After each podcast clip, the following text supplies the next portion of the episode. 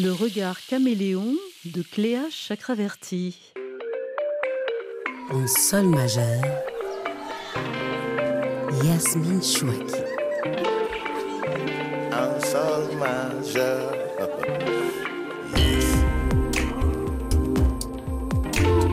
Cléa Chakraverti semble avoir eu mille vies déjà, mille et une cartes d'embarquement, quelques milliers de feuillets à rendre pour des journaux et une montagne de questions sous la lampe.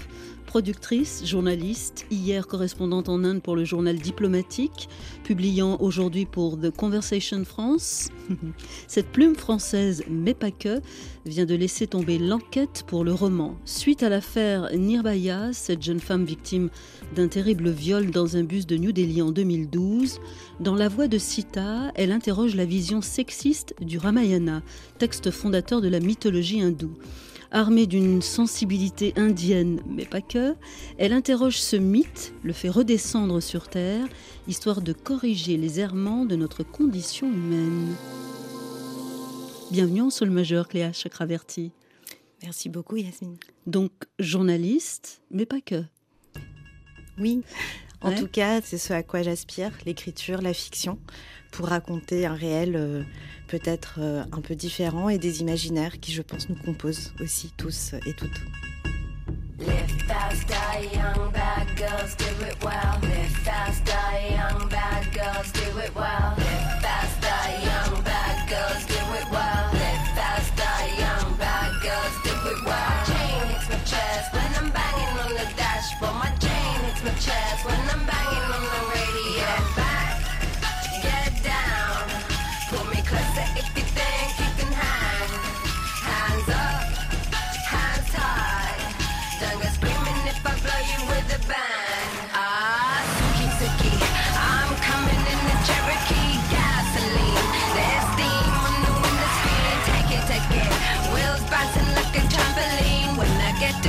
Going, gonna have you trembling.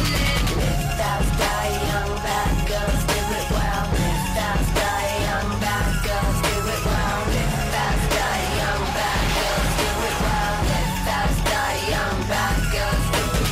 Chain hits my chest when I'm banging on the dashboard. My chain hits my chest when I'm banging on the radio. Yeah, back it, back it. Yeah, pull up to the bumper game. Cover me, cause I'm changing light, a handle on it. My life, but I broke it. When I get to where I'm going, gonna have you saying it. Fast, die young, bad girls do it well. Fast, die young, bad girls do it well. Fast, die young, bad girls do it well. Fast, die young, bad girls do it well. Chain hits my chest when I'm banging on the dashboard. My chain hits my chest when I'm banging on the radio. Chain chest when I'm banging on the dash, dashboard. My chain hits my chest when I'm banging. Get back,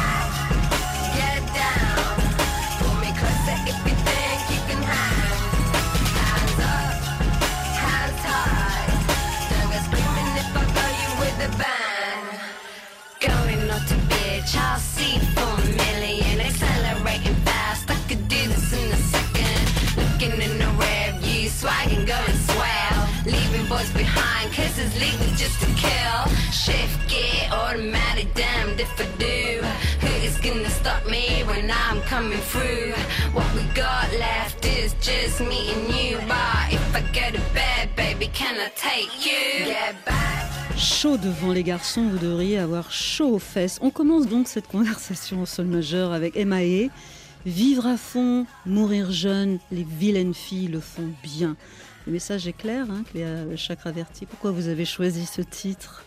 Parce que Maïe, c'est une artiste que j'adore, qui pour moi incarne vraiment euh, cette volonté euh, très féministe, euh, très féminine aussi à sa façon, un son qui euh, emprunte aussi bien à l'Asie du Sud, elle est originaire du Sri Lanka, mais aussi avec de- des rythmes pop, rap évidemment hip-hop, et puis une énergie punk en fait qui l'anime et qui m'anime aussi. Et c'est un titre que j'ai particulièrement, en tout cas une artiste que j'ai particulièrement écouté en, en écrivant euh, mon premier roman. Je conseille de regarder le clip hein, parce qu'on voit des super bad girls qui jouent les cascadeuses mais très glamour, très sexy.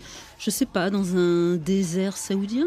Oui, c'est ça, c'est reprendre un peu les codes virilistes, masculinistes et complètement les détourner et puis de, de montrer c'est pas parce qu'on est brown qu'on est des victimes. En fait, c'est vraiment ça aussi l'idée derrière. Et c'est quelqu'un qui défend également euh, l'immigration, qui défend également les droits des femmes. Ah, c'est très très important pour elle. Donc c'est aussi une artiste politique. Donc, Bad Girl, vous-même Je pense, par moment. Tout ce que je sais, c'est que parfois, vous écoutez ça.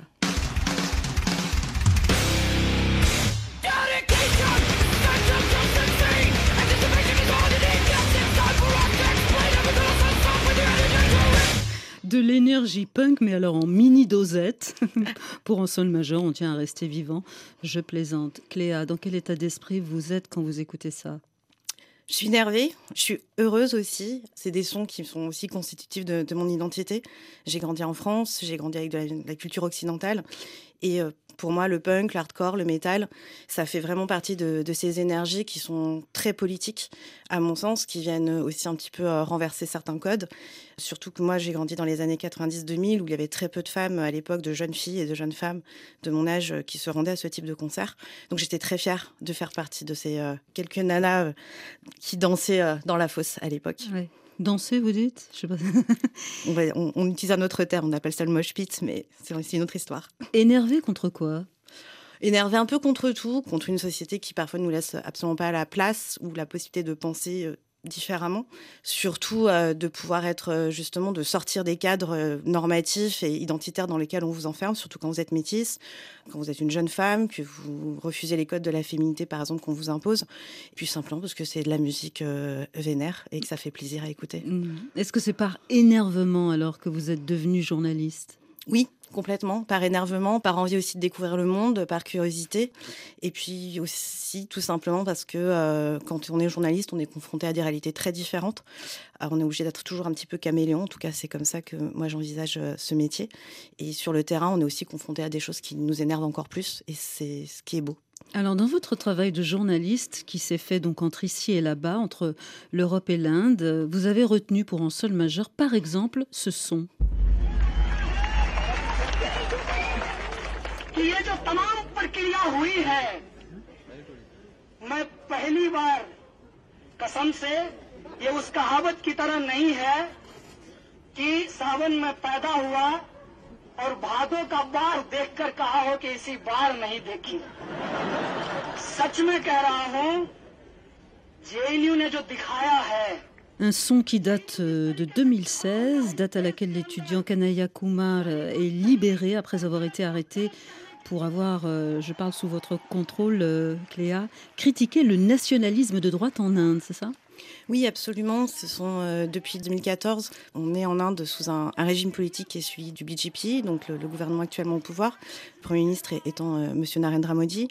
Kanya Kumar, comme beaucoup d'autres jeunes de son époque, est un militant de gauche qui s'insurge contre certaines des mesures prises par ce parti, qui prône euh, une hindouité pour l'Inde et donc qui refuse de reconnaître les droits de nombreuses minorités euh, en Inde, y compris le droit des femmes aussi, qui est particulièrement bafoué. Kanaya Kumar fait partie de ces jeunes militants, jeunes activistes, étudiants, qui vient plutôt d'un milieu modeste et qui a été extrêmement euh, violent, énervé, à, à, juste titre, à mon sens, contre ce gouvernement et qui en a subi les conséquences, comme de nombreux universitaires, de nombreux enseignants, euh, de nombreux journalistes, intellectuels, écrivains, artistes, bien évidemment, qui ont été traités d'antinational pour avoir osé critiquer le gouvernement. Est-ce que ça fait écho à votre travail Vous avez été euh, correspondante hein, pour le, monde diplomatique, donc en Inde entre 2006 et 2013. Euh, Cléa Chakraverti, vous avez d'ailleurs consacré un de vos articles à ce que vous appelez vous-même les démons identitaires de l'Inde et votre papier portait sur, je vous cite, ces associations ultranationalistes hindous qui s'intéressent de près au mouvement religieux indigène Denis Polo. Est-ce que c'est ce mouvement-là, par exemple, qui vous intéressait en particulier?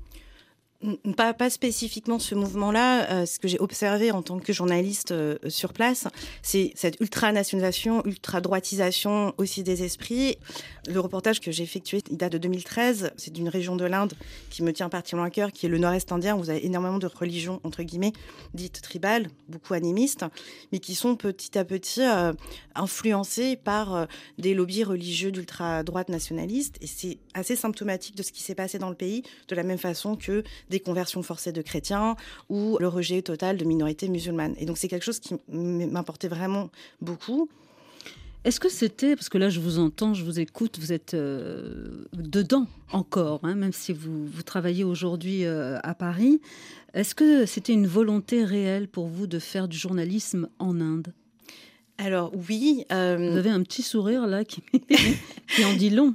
oui, puisqu'en fait c'était un peu un, un accident de parcours, je dirais, puisque j'ai vraiment souhaité partir en Inde jeune journaliste. J'avais 23 ans. Voilà, j'avais envie d'aller à l'étranger, je voulais faire du reportage. Étant d'origine indienne, je me suis dit pourquoi pas essayer un an et revenir. Et en fait, cette année s'est transformée en sept ans. Croyez au hasard? Oui, je pense aux rencontres surtout. Qui- et au hasard des rencontres, au hasard euh, des passions aussi, pour un pays, pour un lieu, pour un chez-moi, que j'ai re-rencontré, puisque c'est un pays que je connaissais déjà enfant, mais que j'ai vraiment redécouvert en tant qu'adulte, qui m'a à la fois énormément apporté, qui m'a séduite, mais qui m'a aussi énormément meurtri. Et c'est euh, Pourquoi? qui m'a meurtri puisque je je m'attendais pas forcément à découvrir cette Inde-là. C'est une Inde que je pense avoir peut-être comme beaucoup d'enfants euh, issus de l'immigration, peut-être un petit peu euh, fantasmée. Et j'ai découvert une autre Inde, en fait. J'ai découvert plusieurs Indes, puisqu'il y a plusieurs Indes, évidemment. C'est aussi un pays dans lequel je suis partie avec peu de moyens, euh, en tant que freelance, comme beaucoup de journalistes précaires euh, le savent.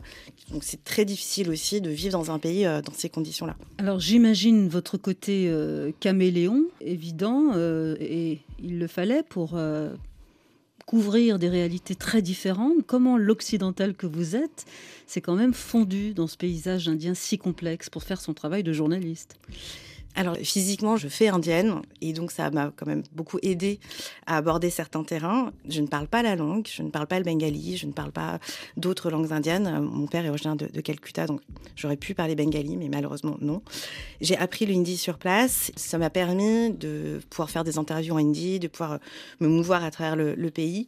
Et j'ai bénéficié en fait d'avoir à la fois un pied dedans et un pied dehors. Et en quoi c'était un, un plus? C'était un plus que les Indiens ont quand même, enfin, je, sans monter en généralité, mais encore ce qu'on appelle le colonial hangover, le, cette sorte de fascination encore pour euh, le monde occidental. Quand vous dites que vous êtes journaliste française, avant de m'avoir vue, ça va m'ouvrir des portes. Une fois qu'ils me voient, ils sont un peu surpris. Quand ils comprennent que je ne parle pas, que je n'ai pas grandi là-bas, ils acceptent. Je parle de personnalité en général. Et puis, le fait tout simplement de connaître aussi certains codes de l'intérieur, euh, ça m'a énormément aidé pour aller sur différents terrains. Donc, vous bénéficiez finalement des codes européens et des codes sud-asiatiques. Et donc, il n'y a pas de, de Et donc- contrepartie? Et donc, s'il y a une contrepartie qui n'est pas évidente, c'est que vous êtes aussi toujours euh, soumise à, à questions, à, à jugement, à regard, euh, très souvent, bien entendu, euh, déplacé, de ne pas comprendre pourquoi vous êtes une jeune fille. hein, quand, quand on a 23 ans en Inde, c'est incompréhensible dans les yeux de vos interlocuteurs que vous n'ayez pas de famille sur place, pas de parents, pas de père qui vous protège, pas de frère qui vous protège, pas de gardien, pas de tuteur, pas de mari, que vous n'ayez même pas d'enfant, bien évidemment, de vivre seul, y compris dans une ville euh, comme Bombay, qui est pourtant une ville extrêmement cosmopolite et progressive et libérale, ça reste un enjeu très compliqué. Et le fait d'être occidental n'est pas compris. Donc en fait, votre loyauté est toujours questionnée. Est-ce que Mhm. vous êtes indienne? Mais alors si vous êtes indienne, il faut être patriote, il faut être... euh, Ou bien êtes-vous euh, française? Et si vous êtes française, qu'est-ce que vous faites ici? Donc, au moins deux difficultés, femme, occidentale et journaliste. Et vous le rappelez, euh, journaliste, c'est un métier à haut risque en Inde, hein, et depuis toujours, depuis les années 70, depuis euh, Indira Gandhi, comme vous l'écrivez d'ailleurs dans un article euh, pour slate.fr. Les attaques contre les journalistes sont multiples, elles viennent de partout. Oui, absolument. D'autant plus sous le régime actuel, c'est très compliqué pour les journalistes indiens, j'entends, de pouvoir écrire librement. Moi, en tant qu'occidental et écrivant pour des journaux français, que ce soit pour mon diplôme, les échos ou d'autres journaux, je bénéficiais d'une relative anonymat. Ce qui importe vraiment le gouvernement actuel, c'est aussi les articles écrits en anglais qui peuvent avoir une répercussion directe. Mais pour les journalistes indiens, c'est très compliqué actuellement de faire son métier de façon sereine. Et je ne parle même pas des journalistes dans les zones rurales qui font un travail admirable, fantastique, de pouvoir documenter ce qui se passe derrière la propagande d'État. डोल गई धरती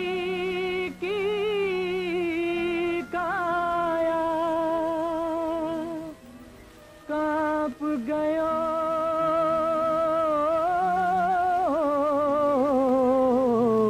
आकाश बिना दोष के सीता को जब राम दियो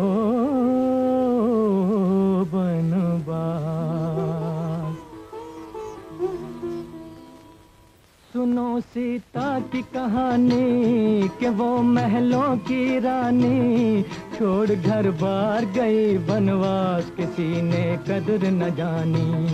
सुनो सीता की कहानी के वो महलों की रानी छोड़ घर बार गई बनवास किसी ने कदर न जानी। डगर डगर भटके बनवा बनवासिन पग पग ठोकर खाए। भूखी प्यासी फिरे वो बन में मन में पीर छुपाए। पड़ गए छाले पाँव में दो नैन कमल मुरझाए। राम सिया राम जय जय राम सिया राम राम सिया राम जय जय राम सिया राम। पड़ गए छाले पाँव में दो नैन कमल मुरझाए। नैन कमल मुरझाए। कैसे सुने कथा ये कोई कैसे कोई सुनाए? राम सिया Ram.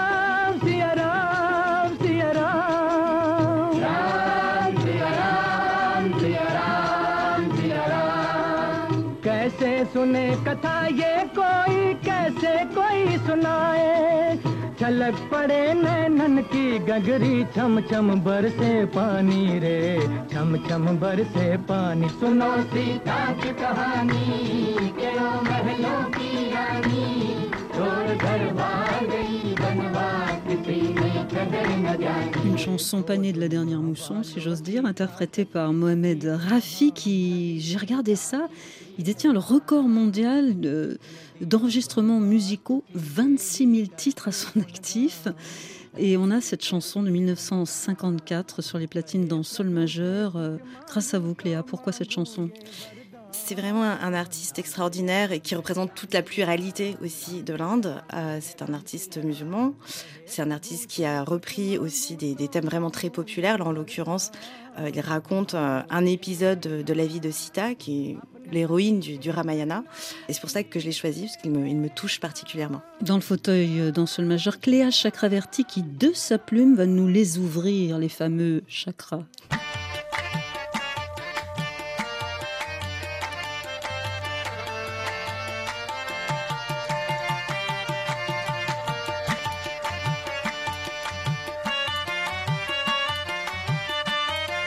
G,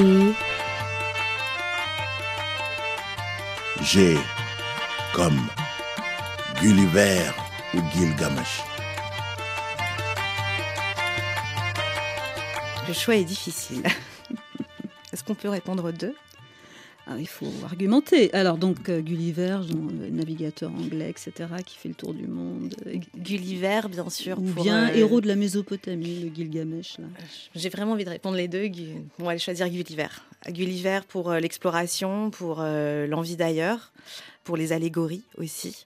Gulliver, puisque c'est aussi un conte que j'ai beaucoup entendu, écouté, petite, que me racontait ma mère.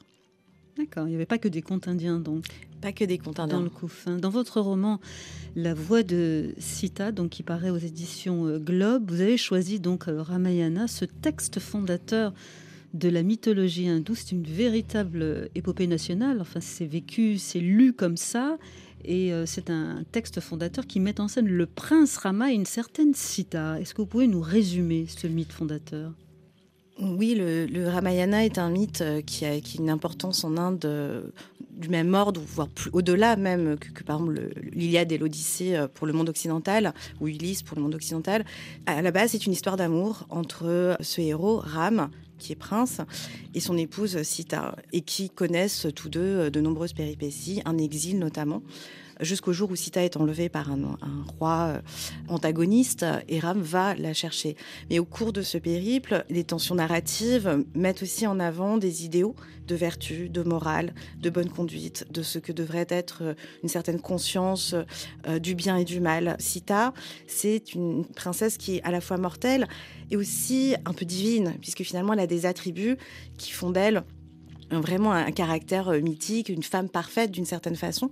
Et de la même façon, euh, pour Ram aussi, on a cet idéal masculin. Et c'est donc dans un, un contexte particulier, le, le viol de Nirbaya, donc je rappelais, qui a été violé euh, de façon euh, terrible en, en 2012 dans un bus de New Delhi, qu'un avocat a une idée euh, pour le moins provocatrice. Absolument. euh, L'avocat euh, apparaît euh, dans la réalité en 2016-2017. C'est un, un personnage réel hein, qui vit vraiment en Inde. Attaque Ram, attaque d'une certaine façon le mythe en lui-même, Porte plainte contre Dieu. porte plainte contre Dieu en disant que ce mythe, ce Dieu, en tout cas l'image que produit ce, ce Dieu et ce mythe, porte atteinte au bien-être des femmes et finalement d'une certaine façon conduit à des exactions contre les femmes à force d'intérioriser cette violence dans la psyché indienne, dans la société indienne et ce depuis des millénaires. Selon lui, la, la dimension sacrificielle des femmes est liée à ce mythe. complètement le mythe du Ramayana, en tout cas une cer- certaine lecture du mythe du Ramayana, montre euh, finalement que la femme parfaite existe, c'est Sita, que les femmes devraient tendre et aspirer à ressembler à cette euh, demi-déesse et ne devraient jamais se plaindre, devraient accepter euh, ce qu'elles subissent, ce qui leur arrive, puisqu'elles sont là au service de la société, la société des hommes. Donc cette plainte portée pour de vrai dans la vie réelle par cet avocat fait suite à ce viol collectif qu'a subi cette jeune femme en Inde. À ce viol collectif et à d'autres viols qui sont survenus entre 2012 et 2017 et qui continuent, puisque le viol de 2012 a été un marqueur pour la société indienne et la société internationale qui a pris conscience de l'ampleur des agressions euh, violentes que subissent euh, les femmes en Inde. Mais ce n'est que dans la continuité d'un nombre incalculable d'affaires, bien sûr. Alors cet avocat euh, porte plainte contre Dieu et on va dire que la fiction, pour vous, Cléa Chakraverti, commence là. La fiction commence là. La fiction commence euh, aussi au moment où j'ai j'ai pris conscience d'un nombre euh, important de textes qui remettaient aussi en question les mythes fondateurs. Qu'il s'agisse du Ramayana, du Mahabharata, qui est un autre texte Mhm. très important de la mythologie indienne, et qui en fait questionne d'une certaine façon la légitimité de ces textes, qui questionne surtout leur interprétation. Donc l'idée n'étant pas de dénigrer les religions, bien entendu, ou les mythes en eux-mêmes, mais pour leur portée.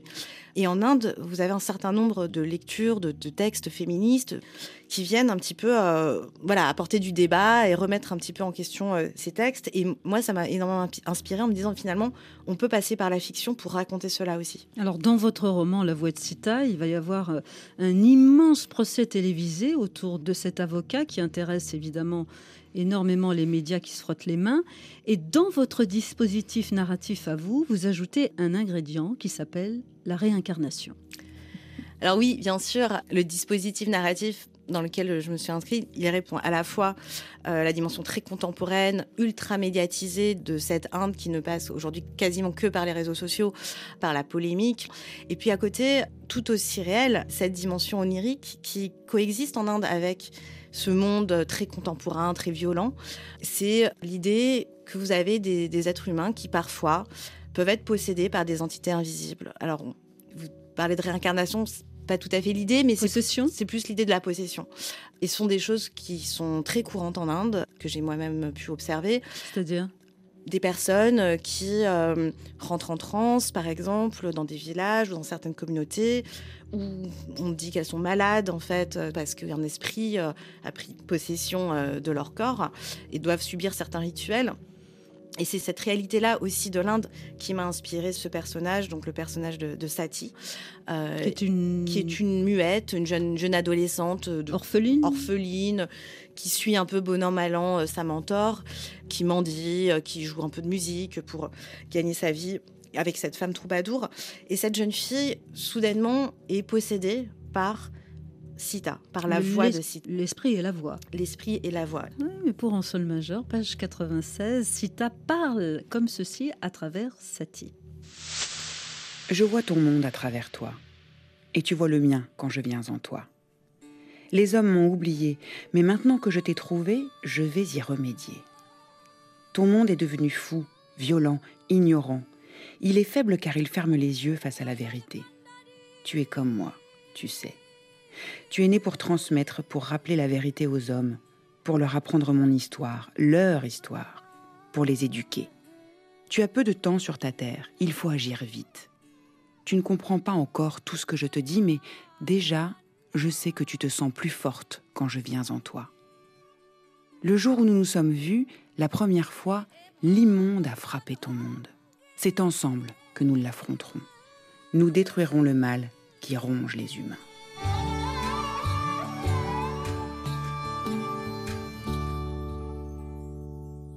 Donc vous vous êtes bien amusé, hein, euh, Sita qui parle à travers Sati. Et oui, Cléa. C'était un, un petit clin d'œil, évidemment. Euh, Satie, pour moi, s'impose puisque c'est un personnage qui a un destin tragique. C'est un personnage né du feu. C'est l'idée qu'une veuve devait s'immoler par le feu sur le bûcher de son époux défunt. C'est une pratique qui a été euh, bannie euh, sous la colonisation. Mais dans les faits, aujourd'hui, euh, c'est une pratique qui perdure. Alors, on l'appelle plus sati, bien évidemment, mais un nombre incalculable de femmes qui sont brûlées vives parce que conflits familiaux, parce que la dot ne correspond pas, parce qu'elles ont subi des violences et qu'elles osent euh, s'en plaindre. Euh, donc, brûlées vives, c'est aussi l'allégorie, finalement, de la destruction du corps des femmes dans un contexte domestique et plus généralement dans un contexte sociétal et économique extrêmement difficile. Alors dans ce roman foisonnant, comme on dit, c'est une saga. On pourrait en faire un film d'ailleurs. Je pense que ça peut euh, inspirer. Il y a des sensibilités évidemment très diverses qui vont se mettre en ordre de bataille dans ce procès télévisé dont on parlait. Il y a donc cet avocat un peu fou, un peu inconscient, un peu amoureux de sa femme qui ne l'aime plus, euh, un peu beaucoup féministe finalement à sa manière. Il a une alliée, c'est une certaine Zulfiya Wallace, et il a un ennemi, c'est Yogi euh, Abhinav, leader de la VAR. Présentez-nous ces deux personnages. Zulfia Wallace, c'est un personnage que j'ai voulu euh, résolument métisser, puisqu'elle est d'origine indienne, mais elle vit aux États-Unis, elle est anthropologue. Donc c'est une chercheuse euh, assez libérée finalement de, des dogmes académiques, mais aussi de ses propres identités qui sont multiples. Elle est, donc je l'ai dit, universitaire. Elle est aussi de, de confession musulmane. Bon, elle le pratique euh, à, sa manière finalement, c'est assez personnel. Et c'est une femme qui connaît très bien les textes de la mythologie, qui, s'y intéresse beaucoup. Elle est anthropologue des religions. Finalement, elle est, conquise par le projet de, Madou, l'avocat. Elle a envie de l'aider puisque pour elle, c'est aussi un combat qu'elle mène personnel, mais aussi académique, intellectuel, face à l'obscurantisme finalement du, du pays. Euh, Yogi Abhinav, c'est un personnage complètement inspiré qui sévit en Inde, qui est un homme politique, qui est un religieux, qui est un moine religieux hindou et qui est aussi un politicien. Alors lui, euh, dans, votre roman, il est leader de la VAR, c'est-à-dire la véritable armée de Ram. La véritable armée de Ram, c'est typiquement ce type de groupuscule qui existe réellement en Inde. Certains de ces mouvements sont directement inspirés des jeunesses hitlériennes, donc il faut quand même l'avoir en tête, avec des codes qui sont extrêmement proches, euh, des camps où euh, les, que des, jeunes hommes, alors maintenant il y a aussi beaucoup de femmes, sont en, Bermuda avec des bâtons et à qui on explique que euh, l'Inde doit être avant tout un pays hindou et que les minorités doivent rester, si possible, silencieuses ou partir ou se convertir. Je caricature un Mhm. petit peu, mais on est quand même dans cet ordre-là d'idées. Et Yogi vient de là. Pour lui, le procès, euh, l'idée même que l'avocat puisse attaquer Dieu est un affront. Ram étant un personnage devenu un personnage du mythe au politique. Et ce qui est une réalité en Inde, c'est qu'aujourd'hui en Inde, vous avez des courants euh, idéologiques qui sont appropriés le personnage de Ram. Donc on construit des temples, on- il y a un projet de temple gigantesque actuellement en Inde. On sacrifie euh, des mosquées pour ériger à la place des temples de Ram. Donc il y a vraiment une instrumentalisation en fait du mythe. Et Yogi, pour moi, représente vraiment ce courant-là. Alors comme ça, on a une rapide idée quand même de la complexité sur l'échiquier identitaire et politique de l'Inde. Quelles sont les tensions, les, courants euh, euh, que vous nous présentez à travers ce roman? On ne dira rien de l'issue, qui est, je pense, assez positif quand même sous votre plume, Cléa. Mais euh, je me demandais si pour mener à bien cette fiction, vous aviez été vous-même visité par Sita. Alors, je n'ai pas été possédée par Sita, j'ai été possédée d'une certaine façon par les femmes qui m'en parlaient. Par le fait de rencontrer euh, des jeunes femmes en Inde qui me disaient Mais tu sais, tu peux pas comprendre parce que toi, t'as pas grandi ici. Nous, on a une injonction, c'est d'être comme Sitama, une femme parfaite, de répondre à toutes les demandes, d'être respectueuse envers notre mari, notre belle famille, la société, le travail des injonctions contradictoires permanentes qui sont réelles aussi dans d'autres pays, mais qui étaient particulièrement fortes dans mon entourage indien. Et c'est plutôt leur voix à elles qui m'ont possédée, y compris en 2012, quand ce crime euh, horrible est survenu, où finalement on se rend compte quand on vit là-bas que ça peut arriver à n'importe qui, n'importe où, n'importe quand, tous les jours. Ah, J'imagine que vous, euh, qui êtes passionné par euh, les études anthropologiques et qui êtes et, et et avec des sensibilités diverses, j'imagine que vous avez lu Claude Lévi-Strauss. J'ai regardé ce qu'il disait pour le mythe, entre autres. Un mythe, dit-il, se rapporte toujours à des événements passés avant la création du monde, pendant les premiers âges.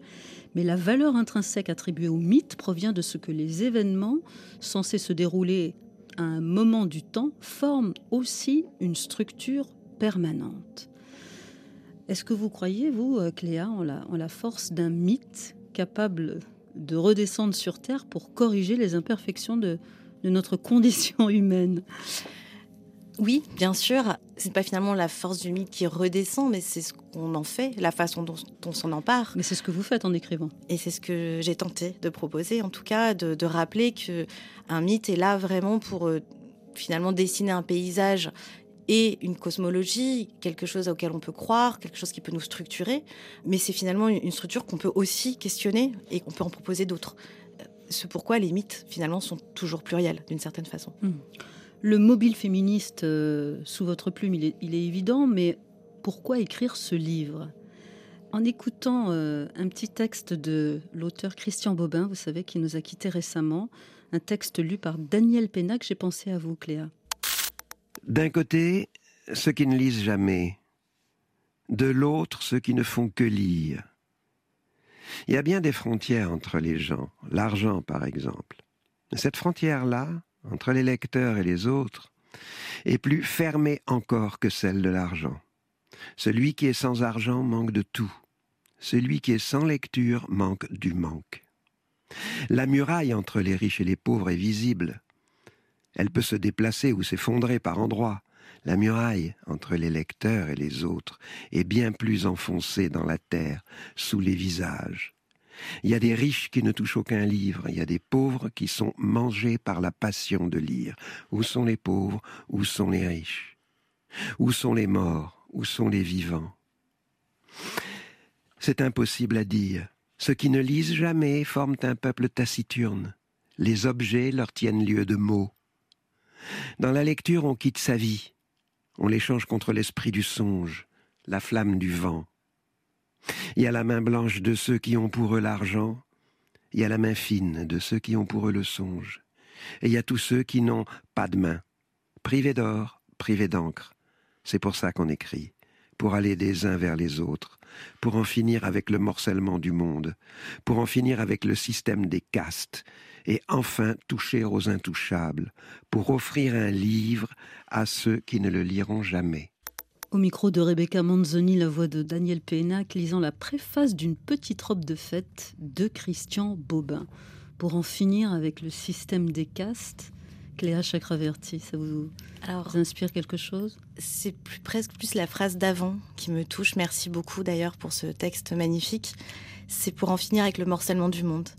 Pour répondre à votre question, Yasmine, c'est vraiment le, cette idée du morcellement, cette idée d'incompréhension, le sentiment que finalement, le monde qui est loin, on n'en parle jamais. Et c'est quelque chose qui, moi, m'a beaucoup touché en tant que journaliste, de prendre conscience de cela, que finalement, on vous dit, euh, c'est euh, la proximité qui fait un bon papier, il faut que les gens se sentent concernés. Donc là, c'est la journaliste qui parle. C'est la journaliste et c'est aussi, je pense, l'autrice, c'est de se dire finalement ce monde-là, j'ai envie de le faire connaître, j'ai envie de les rapprocher. Donc, comme l'écrit euh, Christian Bobin, le morcellement du monde, il peut être recollé, ce monde, finalement, par la littérature, par les imaginaires aussi. Arriver à donner à voir et à donner à écouter les paroles des sans-castes, pour reprendre le terme, des sans-voix, d'une certaine façon. C'est pas qu'elles n'ont pas de voix, ces femmes, c'est qu'elles ont des voix qu'on n'écoute pas. Moi, j'avais envie qu'on les écoute. On, c'est l'Occident, l'Europe. le monde occidental et puis le, le monde euh, finalement privilégié qui peut lire, qui peut euh, voyager, qui peut se rendre en Inde, qui peut se rendre ailleurs dans le monde et se dire finalement peut-être qu'il n'y a pas tant que ça de différence entre euh, là-bas et ailleurs et ici. Alors, puisqu'on traîne dans la bibliothèque, on va mettre un petit marque-page euh, sur une autre voie, celle de Lawrence Durrell, auteur euh, de plein de romans, mais d'un roman intitulé Cléa. Tiens, tiens. Il est né dans les Indes britanniques en 1912 euh, et en 1968, Radio-Canada lui demandait s'il avait été marqué par cette enfance à, à Jalandhar où il est resté jusqu'à l'âge de 12 ans. Il me semble que j'étais marqué, mais si c'est la vérité ou si c'est quelque chose que j'ai inventé, je ne suis pas exactement sûr. Mais j'étais à, à Darjeeling en école là-bas, école des jésuites d'ailleurs, mais à Ah. travers l'écran des jésuites, il y avait aussi des moines tibétains qui faisaient des patrouilles avec le petit, comment s'appelle ce machin en français? Le moulin à prière Le moulin à prière. Oui. Mais, Je euh, sens après que, euh, enfin, à l'âge de 30 ans, que j'ai commencé à considérer les religions différentes. Il me semblait que le bouddhisme était le plus pratique, le plus intelligent, le plus rationnel. Et je me suis demandé à ce moment-là si j'étais pas un peu touché, marqué par les Indes. Mais avec les Irlandais qui sont des menteurs, vous savez, on ne sait jamais, ils savent eux-mêmes pas s'ils racontent des vérités ou des mensonges. Alors, je suis toujours inquiet avec moi-même.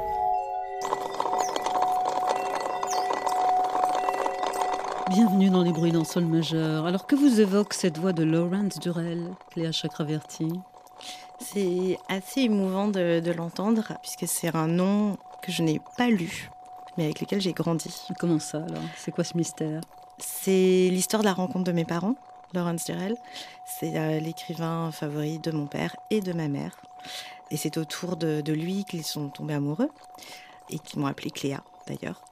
Donc c'est euh, c'est une jolie histoire. Euh, c'est aussi l'histoire euh, de son enfance à Darjeeling aussi importante, notamment par rapport à mon ascendance indienne, puisque mon père est originaire du Bengale, donc pas directement de Calcutta en fait, mais d'une époque, à l'époque où est né mon père, le Bangladesh n'existait pas tout simplement, et donc il vient des collines, on va dire, du Piémont bengali, proche de la région où Laurence Turel a été euh, éduqué chez les jésuites. Est-ce que ça veut dire, avec cette histoire d'amour dont vous êtes issu, que vous êtes né sous le sceau de la littérature? Je, ne sais pas, c'est difficile euh, de répondre à cette question de, façon très honnête, mais oui, euh, je pense que j'ai eu beaucoup de chance d'avoir des parents euh, qui sont des amoureux de la littérature, qui m'ont nourri de différents ouvrages, qu'il s'agisse de littérature anglo-saxonne, française bien sûr, de poésie, de littérature indienne aussi d'une certaine façon, ou américaine. Comme je le disais, c'est vraiment une ouverture au monde qui m'a été donnée par l'imaginaire en premier lieu.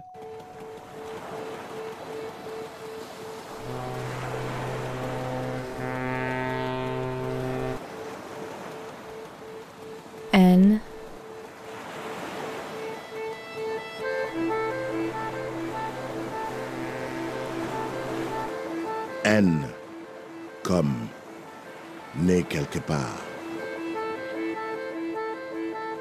Car le métissage parcourt sacrément votre arbre généalogique, Léa. Je pense que si vous vous y mettez maintenant, dans quelques mois, vous pourrez sortir une belle saga. Racontez-nous, je ne sais pas, moi, la branche maternelle.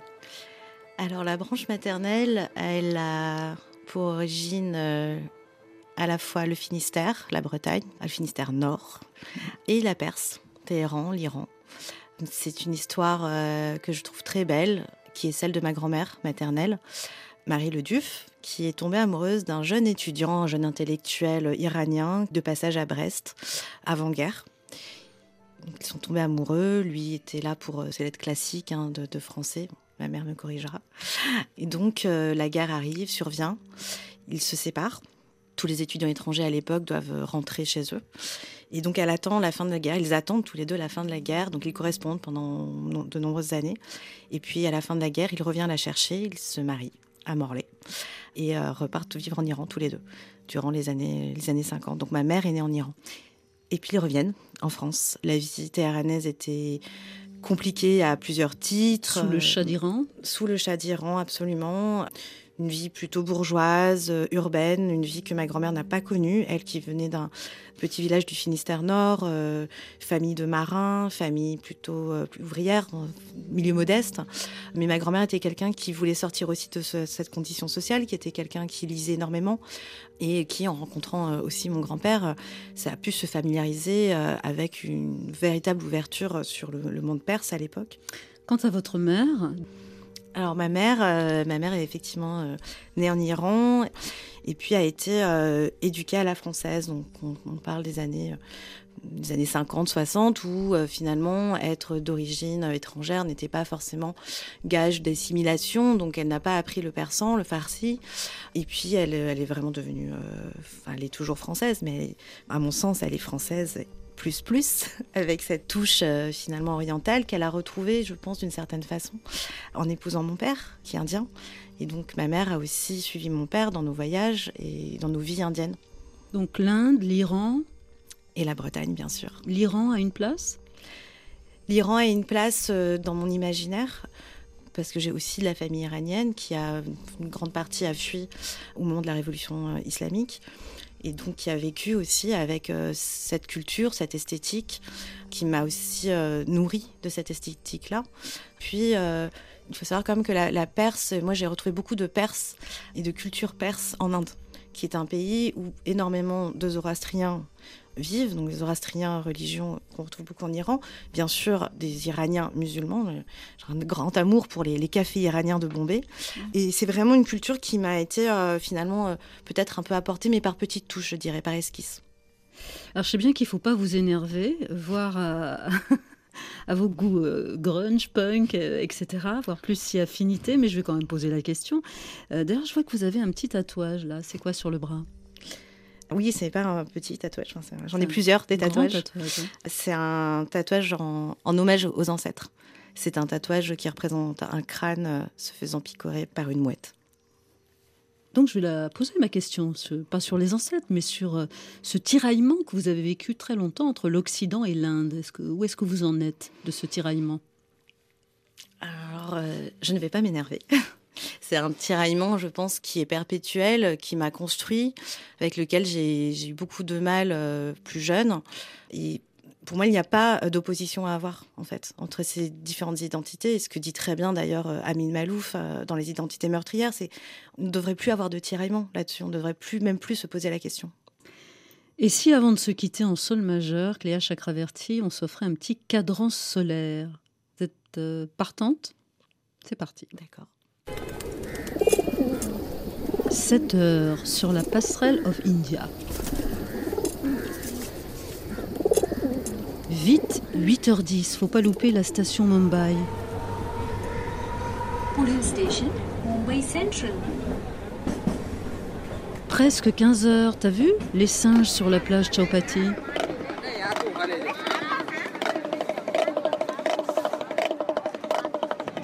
17h. Tiens, ça me saoule de rentrer en voiture.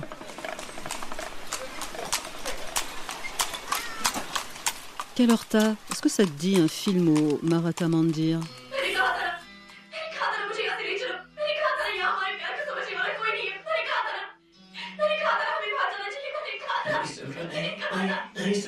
Presque 20 heures. Tiens, le temple est encore ouvert.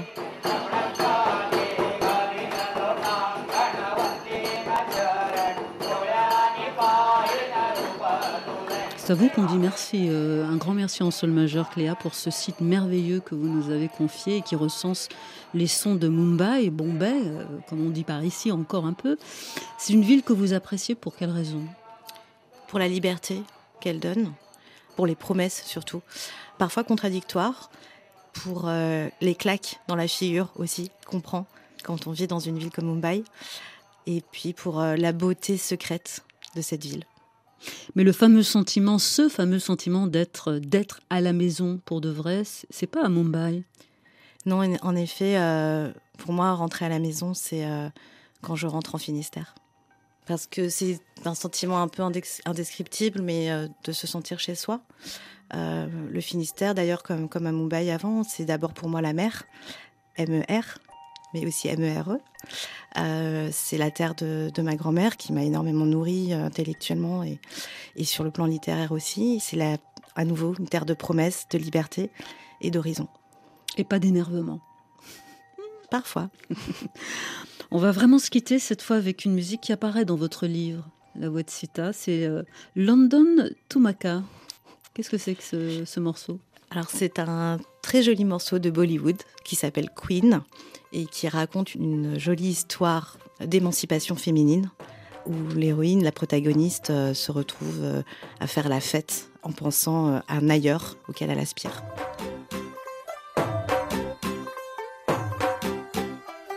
ਤੂੰ ਹੋ ਗਈ one two to ਉਹ ਕੁੜੀਏ ਵਟ to do ਉਹ ਹੋ ਗਈ ਮੁੰਡੇ ਦੀ ਪਤੰਗਾਂ ਵਰਗੀ ਤੂੰ ਐਵੇਂ ਉੱਡਦੀ ਉਹ ਹੋ ਗਈ ਮੁੰਡੇ ਦੀ ਹਿੱਲਾਂ ਤੇ ਚੱਲਦੀ ਟੁਕ ਟੁਕ ਤੂੰ ਕਰਦੀ ਮੇਕਅਪ ਤੂੰ ਕਰਦੀ ਆ ਅੰਗਰੇਜ਼ੀ ਪੜ੍ਹਦੀ ਗਿਟ ਪਿਟ ਤੂੰ ਕਰਦੀ ਜਿਵੇਂ ਕੁਈਨ ਸਾਡੀ ਵਿਕਟੋਰੀਆ ਤੂੰ ਕੰਟੀ ਬਿਗ